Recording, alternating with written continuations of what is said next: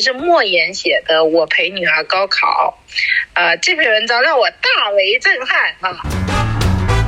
鲁迅的性格，即便在这个时代，他也不太可能，他可有可能会反对高考制度。一九年法国高中会考作文：一、人能够超越时代的局限性吗？二、解释艺术品有什么用？对不对？哎，Ladies and Gentlemen，欢迎大家来到全新一期全靠硬撑。我是你们的小可爱星星，我是你们的大可爱小样。耶！那今天是一个非常特殊的日子，今天呢是全国高考开始的第一天，所以呢，我们决定今天我们也要蹭一蹭热度，聊一聊高考这件事儿。咱们高考都是你都是 几十年前了吧？哎呀，暴露我的年龄了。对，非常遥远的一件事情。我非常感谢小样今天给我扔过来这么一个主题。啊，就是我如果不是因为这个主题，就是这些事情我真的已经忘记了。你看，你看，今天讲讲有一点像回忆录啊。今天讲的有点像回忆录，真的。对，呃，不过我其实今天呢，就是比较震撼的是，因为我在微信朋友圈里刷到了一篇文章，不知道大家看没看到，就是莫言写的《我陪女儿高考》，啊，这篇文章让我大为震撼啊！它让我大为震撼的是什么呢？是。可怜天下父母心啊！是我以为莫言这么一个大文学家哈，就是能够免俗，跟我们这种小老百姓，跟我们这种就是为人父母的会不太一样。没想到哈，我跟大家讲讲他这篇文章里好好好玩的一些点，就是他呢是陪着他女儿去高考，而且提前住进了他女儿的学校的招待所。就是这个招待所呢，是他提前打探到的消息，所以他就为之窃喜，因为他这个招待所呢，就离考场只有一百米的距离，而其他的没有像他一样未雨绸缪的家长呢，就只能在三环边上找那些宾馆。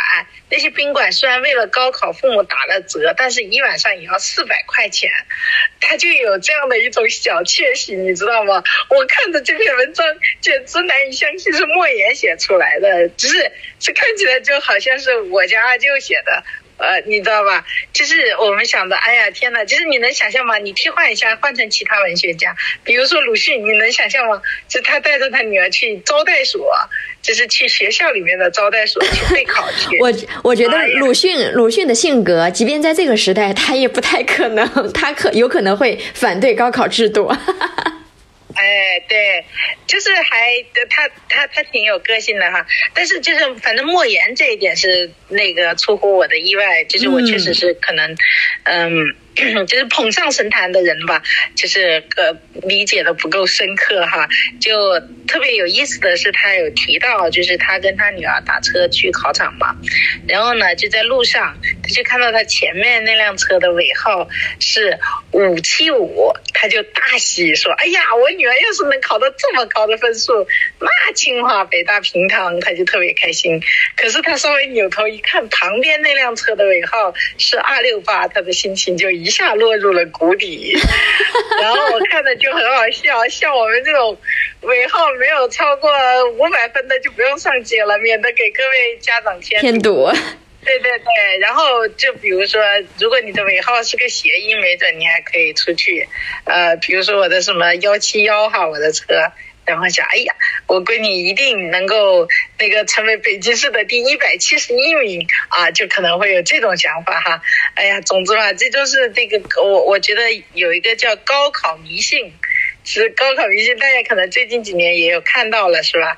就是我我觉得最夸张的就是一个，就有个妈特高兴的说：“哎，我那个小子去考试的时候穿的是紫色的内裤，因为指定能赢。”我的天呐！就是有知识谐音梗是这么用的吗？哎，你知道有什么高考迷信的那个那个事儿吗？嗯，就是前前两年海清和黄磊演的那个电视剧，他演的就是陪孩子高考，然后孩子高考的那两天。他就穿着旗袍说旗开得胜，然后他的旗袍的那个叉呢开得越高越好，就有那种意思。然后前两天我看抖音小视频上有一个呃。班主任是个男的，然后呢，他就穿着旗袍，也是说旗开得胜。哎呀，我天呐，太拼了，太拼了！我今天看到比较搞笑的，就是大家会供嘛。就是各种，就是各各路神仙的供，然后包括牛顿今天都有人上供，给他上个苹果呀，呃，有人还给他戴了一个就是那种拼命三郎的那种头戴，你知道吗？啊，就看起来非常搞。就我觉得是任何东西都能联系上，就反正在这种时候，就是真的是如临大敌。我看莫言写的这个，我也是觉得超级搞笑的，就是天呐，看到一个数字就能够联想到自己的那个什么。然后我我觉得就挺有意思的，因为以前高考的时候，你们有高考补品吗？就在很多年前，就我那个年代，亲爱的哈，嗯，就是有有两大补品，第一个是啊，不知道你现在知不知道，暴露年龄的一个饮料叫做麦乳精，没有听过我都。哦天哪，就是它长相非常像酸梅精，你见过酸梅精吗？北京的那种桂花酸梅精。就就是看起来非常像吃药的时候冲的那种颗粒，知道吗？酸梅精就是那样的，但是冲出来是甜甜的。啊，我对我并不知道它是一个什么东西，因为我每次一喝它就上火，所以我妈就干脆不给我买。但是我们的其他同学就在高考阶段，就呃就家里只要是条件稍微好一点的，就每人一罐。然后有另外一个更夸张的高考神器。这就是现在都难以想象，是方便面，你知道吗？就是我们当时我就记得非常清楚，我有一个同学就特别羡慕的跑过来跟我说：“哎，你们知道吗？王小燕他妈给他吃方便面呢，呃，就是为了高考让孩子吃方便面作为一种奖励，作为一种补品。呃，可见那个时候物质还不是那么的丰富，到现在方便面都成了那个什么的代言了，垃圾食品。”对对对，就是反正我们那个年代就是这两大东西，然后就是家长会鼓励你，呃，我就记得特别清晰，因为是在在这个夏天考嘛，然后我妈就会煮。那个绿豆汤，呃，另外一个呢，就是我们过年的时候特别喜欢吃那个炸的江米条，但是只有过年的时候才能吃到。然后我妈为了我的高考也是拼了，我在那里复习着，她端进来一碗江米条，就是大冬天的才吃的那种高热量的东西，就 是为了让我开心，你知道吗？哎，但是呢，就是，嗯，我想起这些事情吧，我就觉得，就是。这家长在这当中真是如临大敌，就是看看好像看天象一样，看各个方向是不是有利于我们家的孩子。我就在想，嗯，我妈还是挺幸运的，因为说到底我自己是属于那种不特别省心的嘛，就是就是反正发挥正常就是挺好的，平时也就是学霸吧，啊，凡尔赛一下啦，啊，但是没想到多年以后。我作为一个学渣父母，就是我完全改变了我对高考的一个态度。我今天吧，我就想象是在十一年之后，那个站在校门口大太阳底下，啊，在早上十一点半，踮着脚。看的那个父母就是我，你知道吗？我们家孩子真的在十一年以后就会参加高考，但是现在我看他，哎，这个语文老师给我打电话，数学老师打电话，英语老师打电话，没有一科老师说他行的。你知道吗？天天我都是为了我女儿不要变成倒数第一而努力，班里的倒数第一而努力。就我现在完全不敢想象那一天怎么样。我觉得就是所有的学渣父母，可能就是呃这些新闻看了也就看了，你就会觉得这些都是别人家的热闹，跟我没有丝毫关系。现在我就是这么想的，我就能想象在那一天我穿。就算我穿一个旗袍，我也是为了让自己过一下仪式感，根本就是不会指望我女儿突然间就爆发神力，就从比如说两百多分能够考上一个四百多分，哎，这个就太太奇怪了。哎，现在可不，现在可不好说，孩子还小呢。哎呀，不是有句话叫做“三岁见老”吗？我现在反正积攒了一个作为学渣父母的一个非常好的一个经验，就是我从现在开始就给自己做一个心理建设，说不行，咱就陪其他的同学陪跑一趟。哎，那个为娘的现在就开始给你想其他的出路，看看蓝翔或者是家庭护理各方面有没有适合你的专业。哎，未来蓝领没准是一个可能性，是吧？没办法，只能这么想。但是说他不是不是说未来是一个可能留，有一技之长是绝对能立立得住脚的。哎，有就他们说到高中其实就分流了嘛。啊，就有些人可能就往职高去了，我就想象那个被分出来的就是我们家那两只小娃，你知道吗？总之吧，就是我觉得就是那种学霸，呃，去参加高考，然后父母在那紧张兮兮的这种场景，可能不不太可能发生在我和我的孩子的这个身上。可能紧张兮兮仍然是会，但是那个其实是学渣去复考。其实我今天看到一个好玩的消息，说有个小胖子，就是。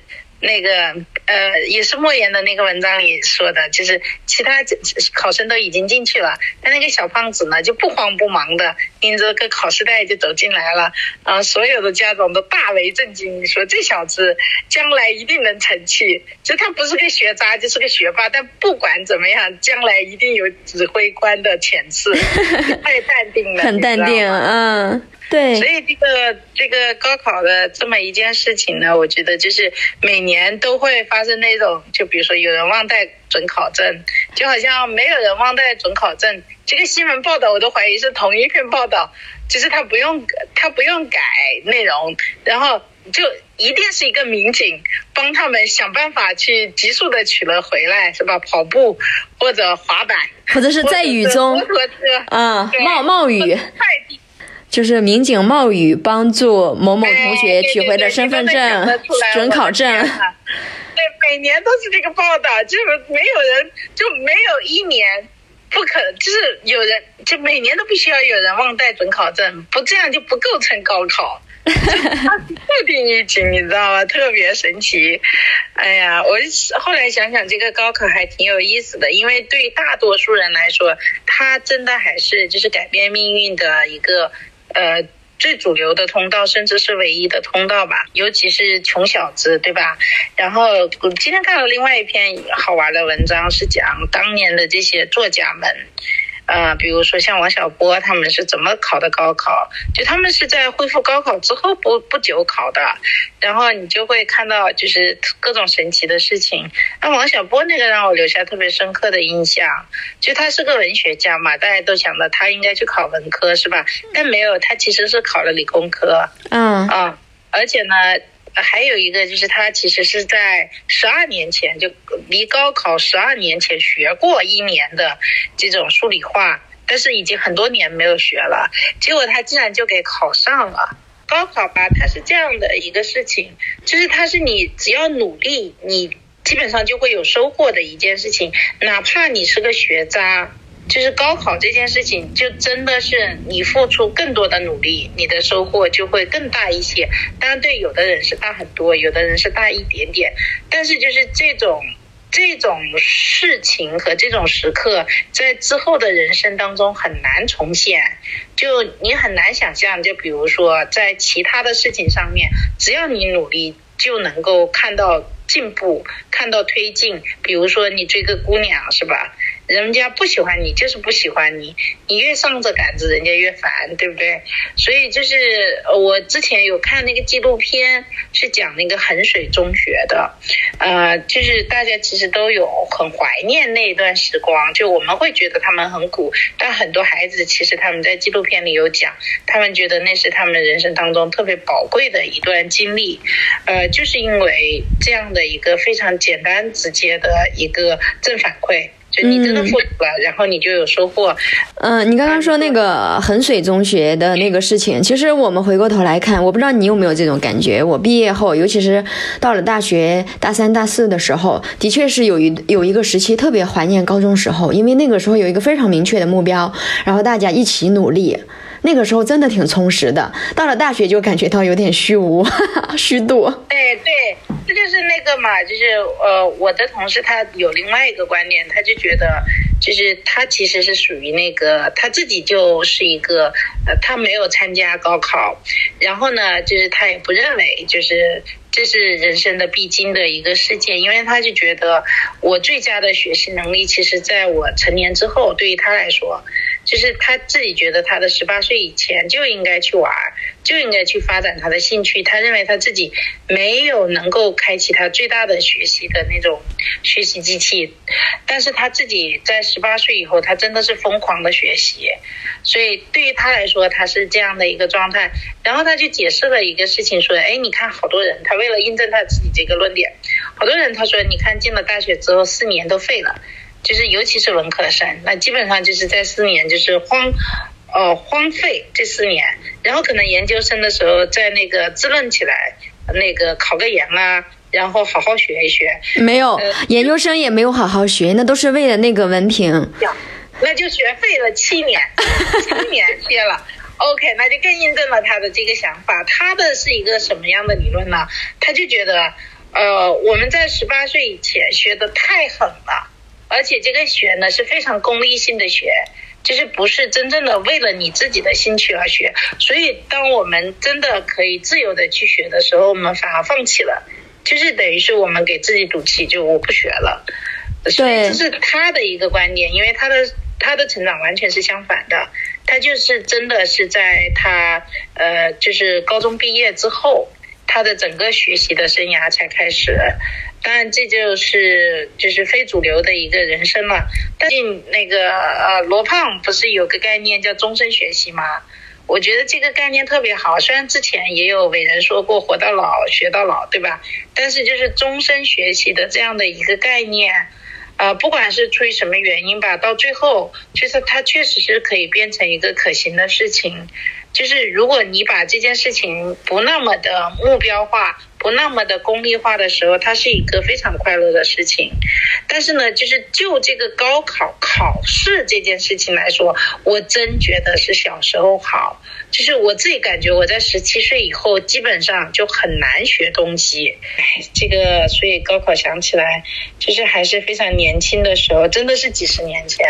对，所以刚刚你提到那个，就是说文文科生上了大学会虚无，那么这就说到一个 另一个问题，就是高考志愿的时候，就是为什么会想要报那种文科？嗯，我跟你说，你你是怎么定的你的这个志愿的？你学的哲学？哎呀，其实这个我定志愿的这个特别曲折。其实我刚开始上高一的时候，因为我初三的时候看了一部电视剧，那部电视剧里面就是讲两个女孩一起成长，然后成为电视台的主播。因为那个年代嘛，就是我上初中的时候才二二十一世纪初吧。对，你的目标是主播。对我目标不倒不一定是主播，就是哪怕是电视台里面的编导啊，或者是什么呀，嗯。所以呢，我当时想着。就是我要考传媒大学，但是呢，我还不想考呃北京的这个传媒大学，我想去杭州，因为想离家远一点。因为那个时候呃看了那个好多电影啊、电视剧啊，就觉得杭州特别好，就立志报这个呃浙江杭呃传媒学院，应该有一个是吧？嗯，有有有。对，但是 到了高二升高三的时候呢，看了一本书叫。偶像的黄昏就是尼采写的，我当时看我就，对我就我就觉得那本书特好看，我就觉得哇，好有智慧啊，对，然后然后然后后来我就报了哲学，后来呃上了大学才知道哲学是那种没人去的系，就是我们班五十个人，大概有二十五个人都是别的呃分数线，他的别的系的分数线没有达到调剂过来的，真正第一志愿报的只有二十来个人。哎呀，我我觉得是这样的。我现在回想起来呢，我觉得学这些基础学科没错，就像哲学呀，就像我自己报的这些中文，就是因为我觉得现在回想起来，其实大学本科你很难，就中国的大学本科真的很难学到，就是你未来工作直接就去用的那些技能，更多的我觉得是认知框架。就学方法论，就是学习学习的方法啊！我觉得从如果从这个角度来说，所有的这些基础学科都是非常好的，对中文呐、数学呀、哲学呀，我觉得都是非常好的。相反呢，我就觉得那些直奔。就是直奔主题去的，比如说就是像我老公，哎呀，我每一期都必须吐槽他。然后那个大学本科去报了一个啥，呃，工商管理系，我的天呐，你一个傻小子，连公司都没有进过，谁给你管理呀？我的天！所以这大部分他的同学都没管到公司，就是后来。我觉得做了销售了，做了这，做了那了，就非常的漂泊。所以我就觉得呢，就是填志愿的时候，就绝对是个坑。一个呢，出一个坑的情况就是。比如说像刚刚你说的那个就特典型，就你看了一本什么书，读了一个什么，呃，看了一个什么片，然后我就决定去那个行业去了。哎，你不知道我们编剧经常，呃，给那个主角加点光环，就我们写个行业就经常写的要把它写的比实际生活要更精彩一点。而且谢天谢地，我觉得哲学挽救了你。哎呀，电视行业可是最后走了一个黄昏，所以的就是你你没赶上这个黄昏行业，我觉得特别好。就反正夕阳行业吧，就往下走了。其实是对那个时候，如果我报电视行业的话，到现在估计都不知道拍到哪个沙滩上去了。而且现在报志愿可能也显示了这个时代的变迁。你看，我有一个表妹，人家她报志愿就很明确，计算机信息技术啊，就这个肯定是很好找工作的。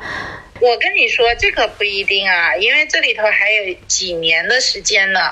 就是也许哈这一块会饱和，因为我后来发现我那个农村的表姐的几个农村的姑娘学的都是 IT 了，就是你可能在几十年前，像像我们这个年代，就是我有几个同学是学这个的，所有人听了之后都说哈，这个这个专业是个啥？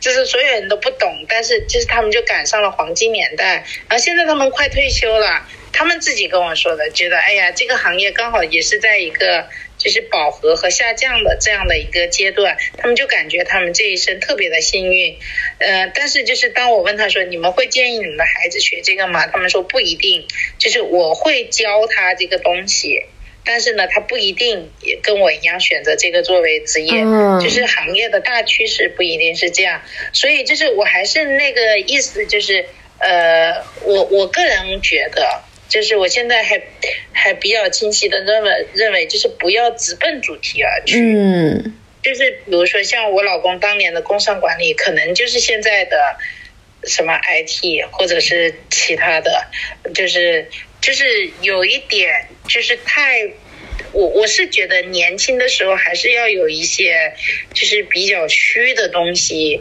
然后。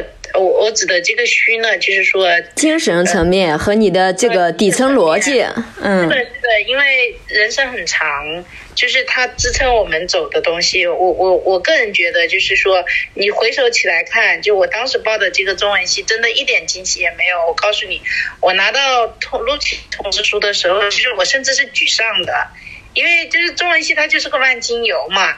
就是大家都说万金油好，抹哪都行。其实也说明了，就是万金油它，它其实它没有那么强的竞争力，就是谁都能取代你来个。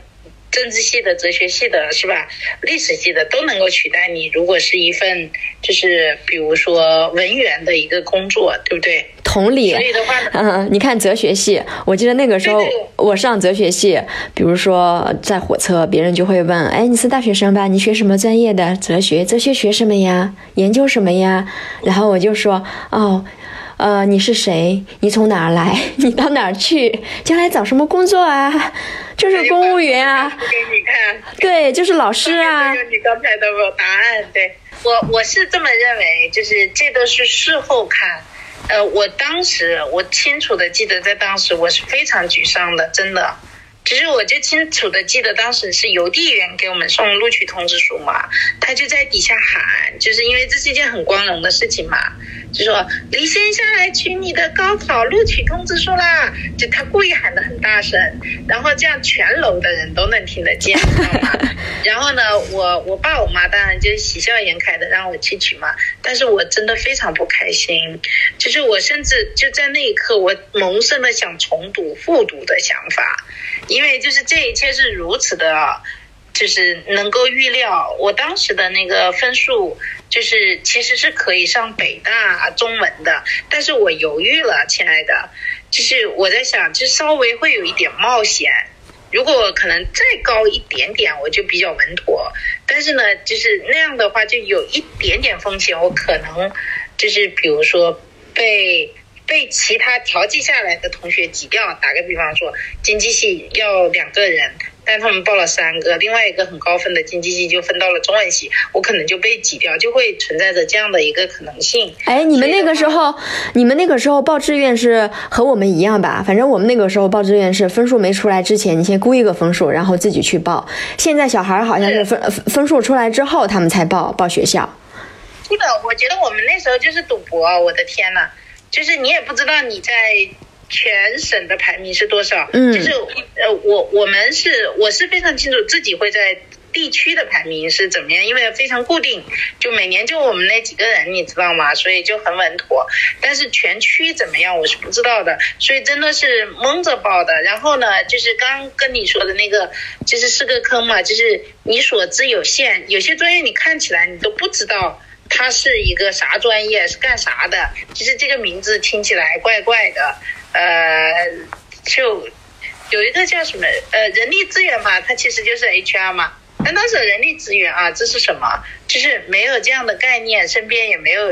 我们十八线城市嘛，你能想象得到？大家就特别熟那些东西，呃，甚至就是我我父母曾经因为他们有一个亲，他们有一个亲同学在这个烟草行业，还建议我去报了一个什么跟烟草相关的行业。幸好我没有报，就大家其实都不知道，就瞎瞎报，等于是这样。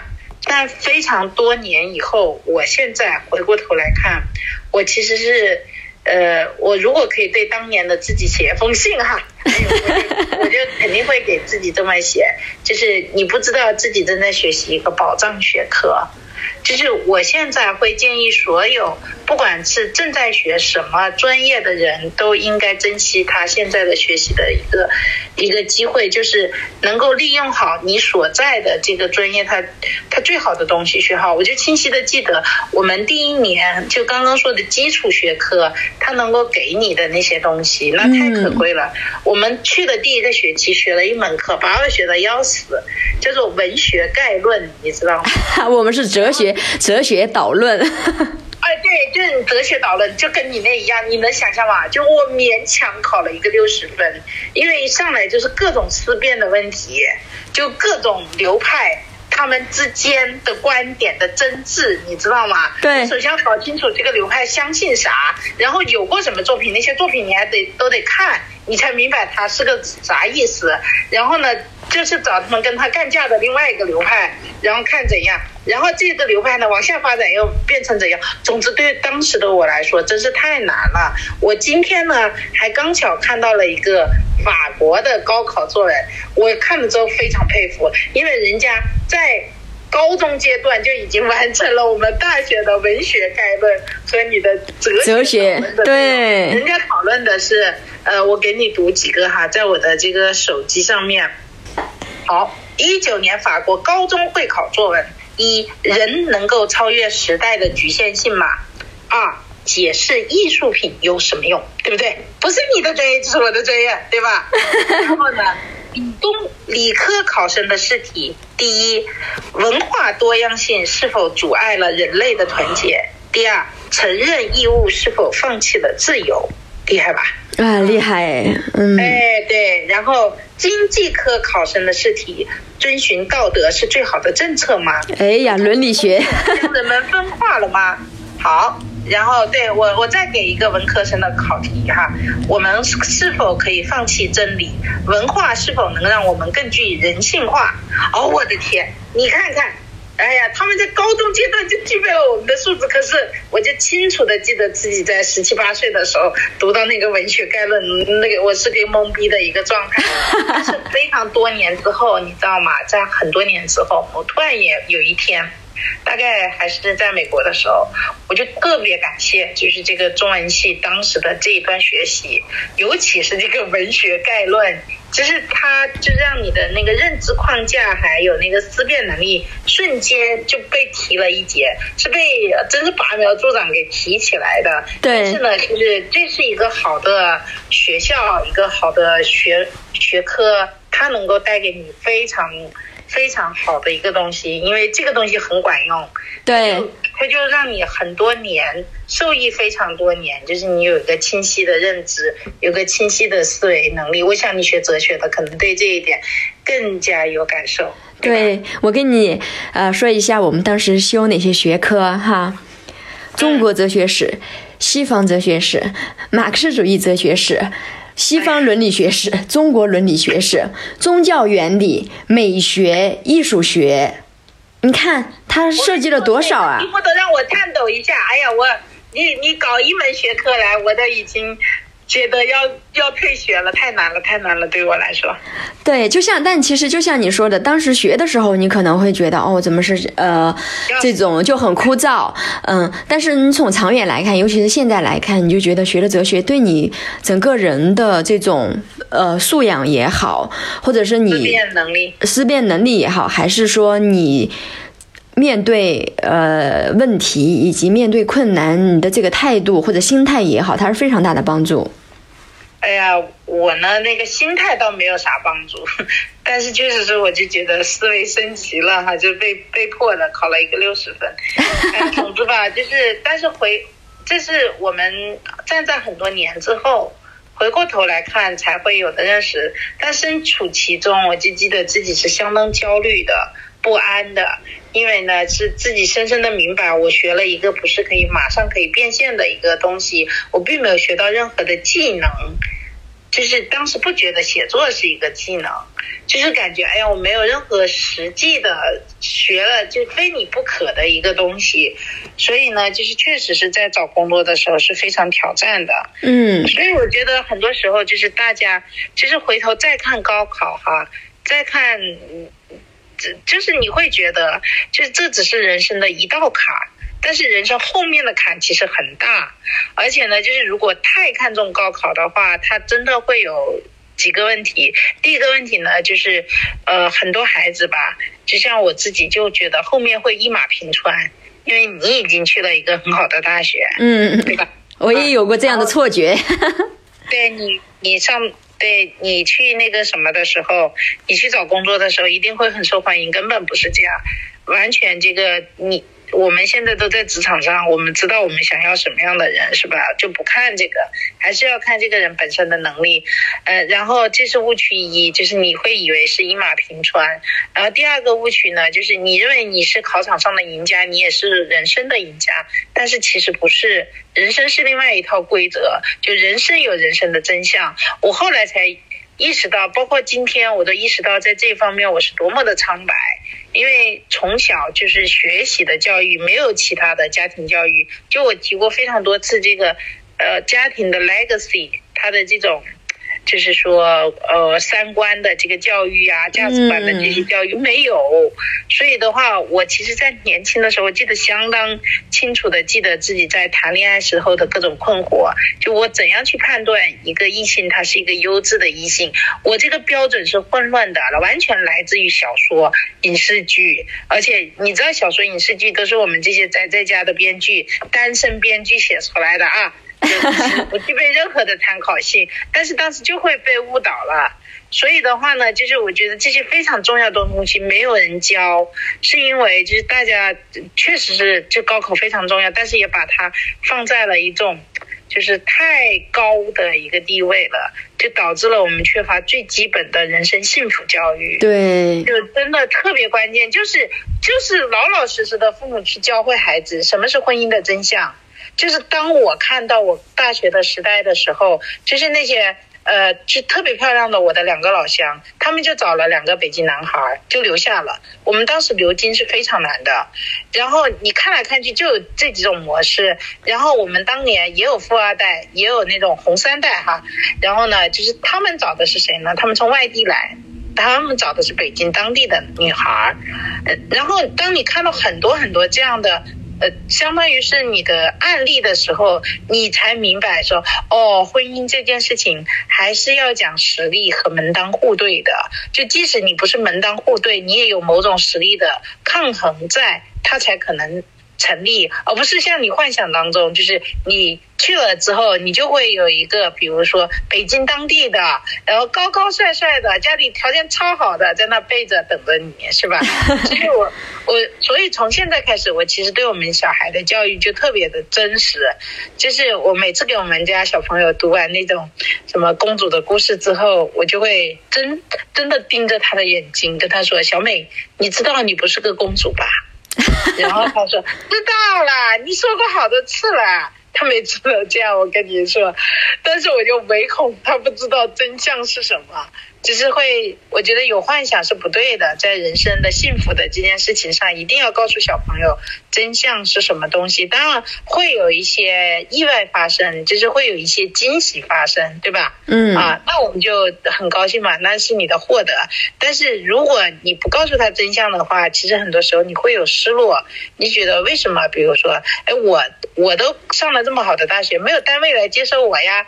啊？为什么我都上了这么好的大学，就没有男生来追我呀？就是你会有各种错误的幻想，我觉得那个更要命。我的天！所以呢，就是高考看得太重了，真的不好。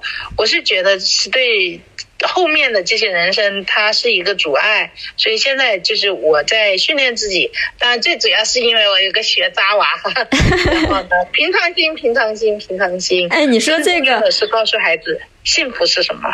对你说这个，我就想到我身边我有一个表弟，我在某种程度上特别羡慕他，因为他从小就知道他要什么。就他他要什么？他从小就特别痴迷武侠，就小时候就拿着一个枯树枝对着镜子比划，然后上了初中完了的时候，其实他初中成绩还行，中游吧，考个普通高中应该是没什么问题。但是初中毕业的时候，他就跟，呃，他是我小姨家的孩子，他就跟我小姨说，他要去，呃，武校上学，就少林寺那边有很多武术学校，他要到那儿去。他说他要练武，他爸妈倒是挺呃支持他的，但是就有一个担心，因为离家远，而且武校势必会有大孩子欺负小孩子，他肯定会被打。嗯，然后他这个时候呢就说了一句，他说说先挨打后学本事。那我姥爷一听就说这孩子有骨气，就说去，谁也不要阻拦。然后他就去了。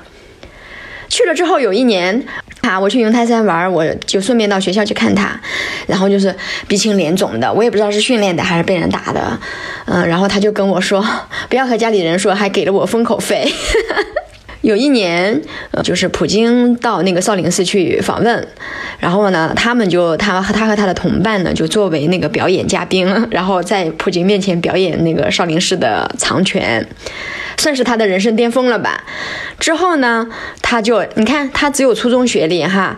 后来从武校毕业之后，学了跆拳道，也是最高级别的。对他现在就开了个跆拳道馆，然后就是教招招了一批教练，然后呢教那些孩子打跆拳道。就是他那个时候也没有意识到，就现在跆拳道市场这么火热。但是他现在也说，他其实也有点遗憾。你选了这样的人生，呃，就像你刚刚说的，就是呃，你父母在那个时候缺少这种。呃，对你就是他们对你这种生活的真相的教育，他呢是一门心思就想去，然后以至于他就嗯没有机会再再去考学，再去上大学，然后去感受一下大学生活。他说起来也很羡慕我们这些上过大学的人，所以他现在就说他就多看看书啊什么的。嗯嗯嗯，你说的他的这个遗憾，就是虽然虽然我跟他的经历不同，但是我深有共鸣。就是因为在我心中，就是我我认为一个上好的大学的机会还是非常非常难得的。我自己呢，刚刚不是说我我自己上了就是我大学第一志愿呢，其实我并没有那种惊喜感嘛。然后。之后呢，我也没有好好学习，现在看来都是错的哈。但是当时呢，就是我到了北京，我突然间就有这样的一个想法，真的是几乎是到北京的第一天，就是我真的想去那些最好的大学看一看，学一学。就是我当时已经不可能再去考北大了什么的，是吧？就是我当时不知道可以考研究生哈，但是就是反正我我本科没有办法再去读北大了，然后我觉得这真的是一个永远的遗憾，因为我没有去看过最好的大学是什么样子的，呃，然后呢，我当时就想，那我。就是如果中国的我没有办法去上，那我要去国外最好的大学去看一看。我当时我一个好朋友就跟我说：“哎呀，我要跟我的那个博士中科院的博士男朋友结婚，这样我们孩子将来就有可能上哈佛。”然后我当时就非常诧异的想：“哎，你还这么小，为什么你不想着你自己上，要你的孩子上啊？”对对，by the way，他也实现了他的心愿哈，他女。他女儿出国了，但是不是上的哈佛，但是也快了哈。但我当时想的就是，我想去，我不一定是哈佛，但是我真的想去非常好的大学看一看是什么样的。然后。你知道那是九二年，太难了。其实如果你想出国的话，首先人很少，其实你也没啥钱，没有钱，就你的英文也很，那个学习英文的环境也很不好，其实要学英文学的很辛苦。所以呢，但是就是我这个想法就特别强烈，然后终于有机会，就是我我后来就出国了嘛，然后我当时就下定决心说，我一定要去一个最好的大学，呃，哈佛、耶鲁，就是我可能。能，他跟我的专业没有那么相关，那我要去我的专业的最好的大学，所以后来就去去了南加大的电影学院，然后我就真正的我感觉哈，就是我自己的大学真的是在那一刻才真正的开启，因为就是你你。各种惊喜，我觉得一个好的大学就是它真的各种惊喜，就是各各方面都拓宽了你的视野，然后拓宽了你的这个认知，然后就是你能看到在这个行业里面最优秀的人他们是怎么工作的。哦，我觉得那一段我会认为是真的是我的母校生涯，但是回首再看来，我其实特别特别后悔，我自己没有珍惜住我自己的本科的那四年，因为就是。就是刚刚说的，就是你的那个基本的认知框架。还有一点就是，我当时有一个认知误区，就觉得你看这个专业它这么不实用，在未来一定很难找工作，一定很难有出息。但是你知道吗？现在就是在出版界有个大咖。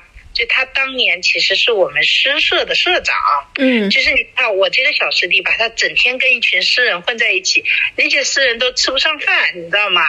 就好多人都是骑个自行车，就是穿过整个北京城来师大搞这个诗歌朗读会，就你就看着这他跟这么一群人混在一起，你就想他未来能有啥前途是吧？就是你会有这样的一些想法，但是。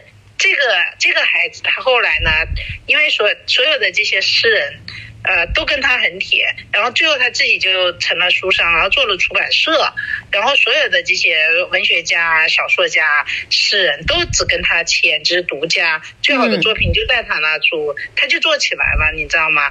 所以我后来就是在想。就是真的，不管学什么专业，就只要你尽到你最大的这种努力，就是你一定会有收获的。就每一个学科都会给你一个全新的一个认知框架，都会让自己的思维升级，而且都会有各种各样的机会。所以我现在其实是特别后悔我自己虚度的那几年的本科的时光。就是如果我可以更懂得这些人生的道理的话。就会不一样，但是当时就是因为也没有就是长辈的这种指引嘛，所以就真的非常迷茫。我我还清晰的记得，就是我在美国的时候有两个好朋友，有个是印度人，有个是墨西哥人。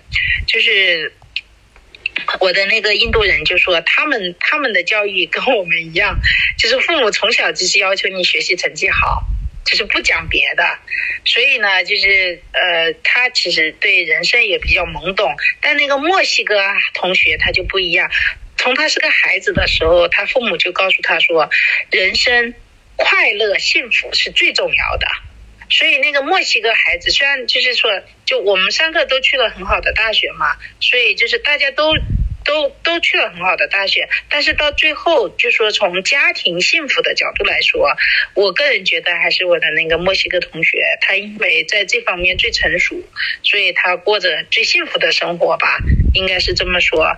我就觉得，哎呀，你看这个高考真的是跟我们的这个人生，他的这个关系是千丝万缕的，但是他真的没有那么那么的重要。呃，我之前有看过一个观念，我特别认可，说之前啊，就是大家认为我们的人生就是三段式，对吧？第一段就是你的这种呃读书的生涯，到你十八岁上大学哈，这是这是你的第一段，然后中间呢就是你在外地或者在大城市上大学，然后你在这里留下，你在这里工作，就是这么。呃，到你退休这么段一段时间，然后第三段呢，就是你退休之后的生活，你的人生就分成这三段。有些人也把这大学的四年分在第一阶段哈，但是大概就是这样子。但是呢，最新的一个呃认为呢，就是觉得是人生应该是 N 段式，不是三段式。N 段式就是说你可以重启，在你任何的时间节点，你可以重新学习。其实。跟刚刚说的罗胖的这种终身学习的概念很相似，嗯，但是呢，它让你不断的去，就是对你的个人进行一个潜力的挖掘和自我的一个迭代，然后就让你有无限的可能性。我昨天还看到一个九十岁的老太太，就是她还活跃在她的职业生涯当中，就是很佩服。一个是这种方式，另外一个就是。我们我相信你也一样，就是一定在你的职场生涯中碰见过无数个本来不是学这个学科的人，他最后干了这个。对我们这种喜剧行业来说，尤其是这样，都不要说从其他行业来，什么高中没毕业的，什么 homeschool 的，哎呀，超多。哎呀，我就觉得就是真的，这个社会太好了，在现在就它提供了无限的可能性。就算你没有考上大学，或者就算你选择不读大学，它也提供了其他的渠道。今天我女儿她甚至她才七岁，她问了我一个问题，她说：“妈妈，如果我在小时候就挣了好多好多的钱，那我大了是不是可以不用挣钱，就是不用去？”去做我不想做的工作，我说对，他说那我想一想，我怎么可以很小我就挣出很多很多的钱？我说你可真有志向，真的真的，我就觉得哇，那太好了，这个年代他就真的有可能，比如说我闺女她画画很好嘛，就她她就比如说做一个插画师或者做个别的，是吧？她就真的有这样的可能性，就特别好。这作为一个学渣。呃，其实我觉得这是他很好的一个出路，是吧？如果他在十七岁以前就挣着了他许诺给我的，他说：“妈妈，我一定要给你挣一套，挣一套宾馆，就是我要挣钱给你起个宾馆，你想睡哪间你就选睡哪间，我不收你的钱。”哎呀，把我笑死了。所以我就觉得这个这个时代真好，就是有无限的可能性留给大家。嗯。我最后呢，其实小耀，我特别想感谢你选择了这样的一个话题，呃，能够让我自己去，就是去想到自己的人生的这一段，啊，其实就是真的快被我遗忘了。我觉得，其实我觉得，哎呀，高考这件事情跟我没有关系。现在看起来，因为孩子他跟我又重新有关系了，然后也让我想了很多。就如果我可以，就是我们难免会想，如果的人生不这样选，我还可以怎样，是吧？我就觉得特别好。好啦，那以上就是今天的全靠硬撑。这一期呢，我们聊了高考的那些事儿，非常开心能够在这里回顾自己的人生，进行一番吹捧与自我吹捧。